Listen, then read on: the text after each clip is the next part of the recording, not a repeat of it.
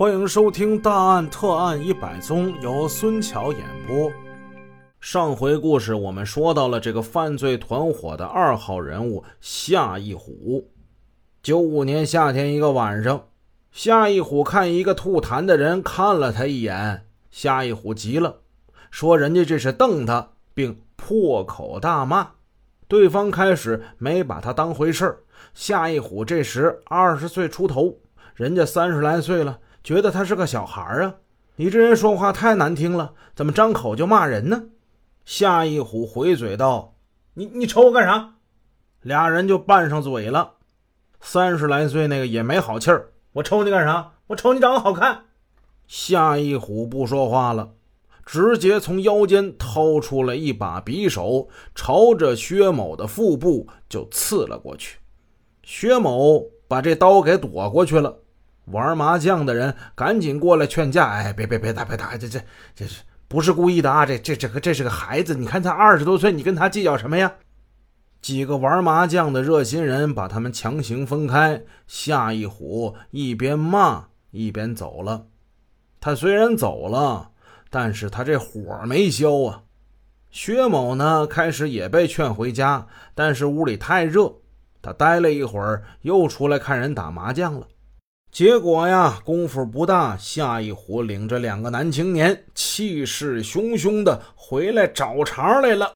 夏一虎这回来带着家伙事儿的，手中握着枪，他拿了把枪，另外一个青年手里也拿了一把枪，还有一个手中他没拿枪，拿了一把剔骨的尖刀。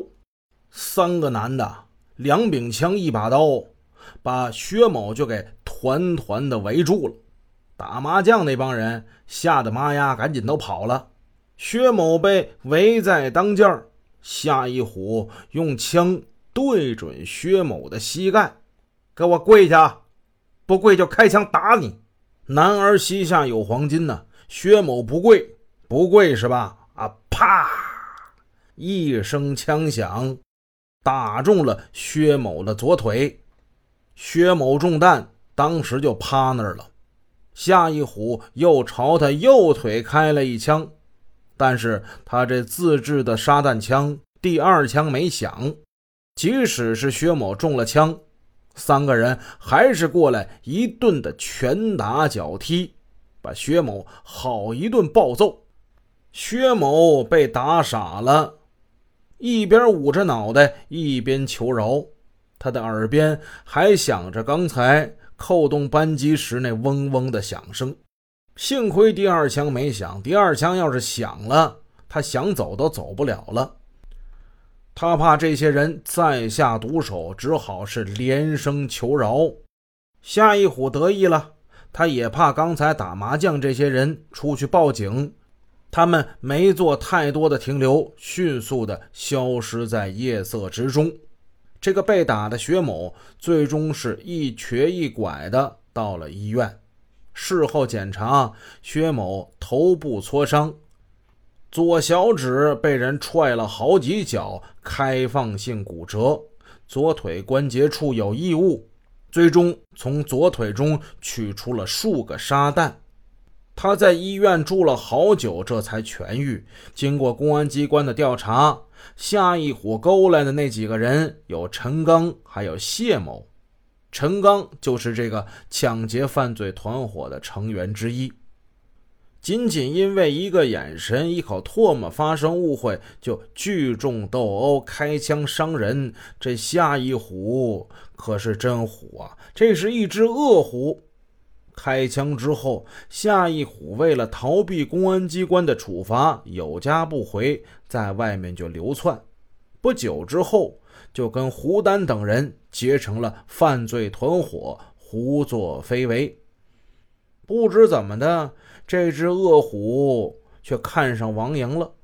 上文书我们说过，王莹年纪很小，小小年纪跟着夏一虎非法同居。现在又因为夏一虎触犯法律被拘留在公安机关，这让王莹的母亲很是伤心，她难过的流下了眼泪。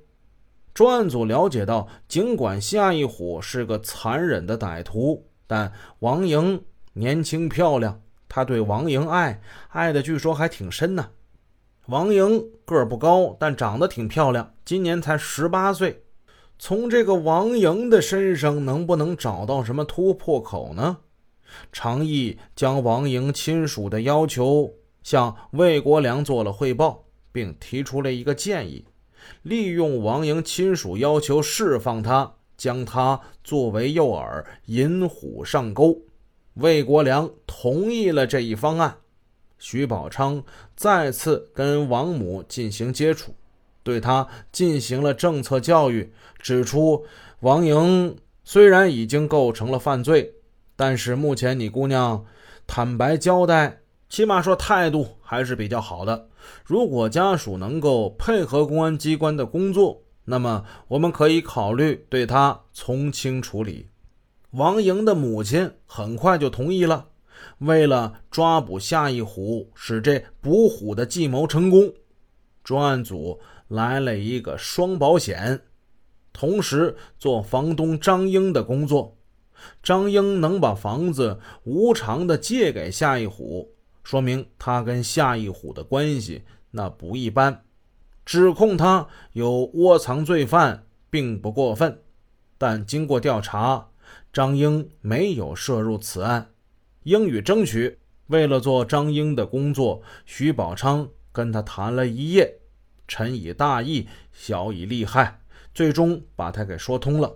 他说夏一虎已经回到抚顺了，而且不久之前还给他传呼过，夏一虎已经换了一个新的 BP 机号码，他知道这个号码。最终，张英跟徐宝昌说：“徐哥呀。”你你你放心吧，我一定配合警警方的工作。三月二十八号中午，徐宝昌接到了张英的传呼，要求他马上回电话。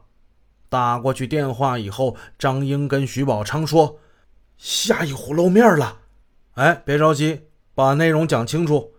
那个夏一虎啊，他愿意出一万块钱，让王莹妈出面把王莹给弄出来。被通缉的歹徒想用抢劫、偷盗来的不义之财跟公安机关做交易，想把拘留在押的小女朋友给弄出来。还有比这更荒唐的吗？但这却是事实。夏一虎已经咬住这钩了，那就绝对不能让你跑掉。本集已播讲完毕。如果您喜欢孙桥的作品，欢迎多多点赞评论，这样能帮助我们的专辑让更多朋友听到。感谢您的支持。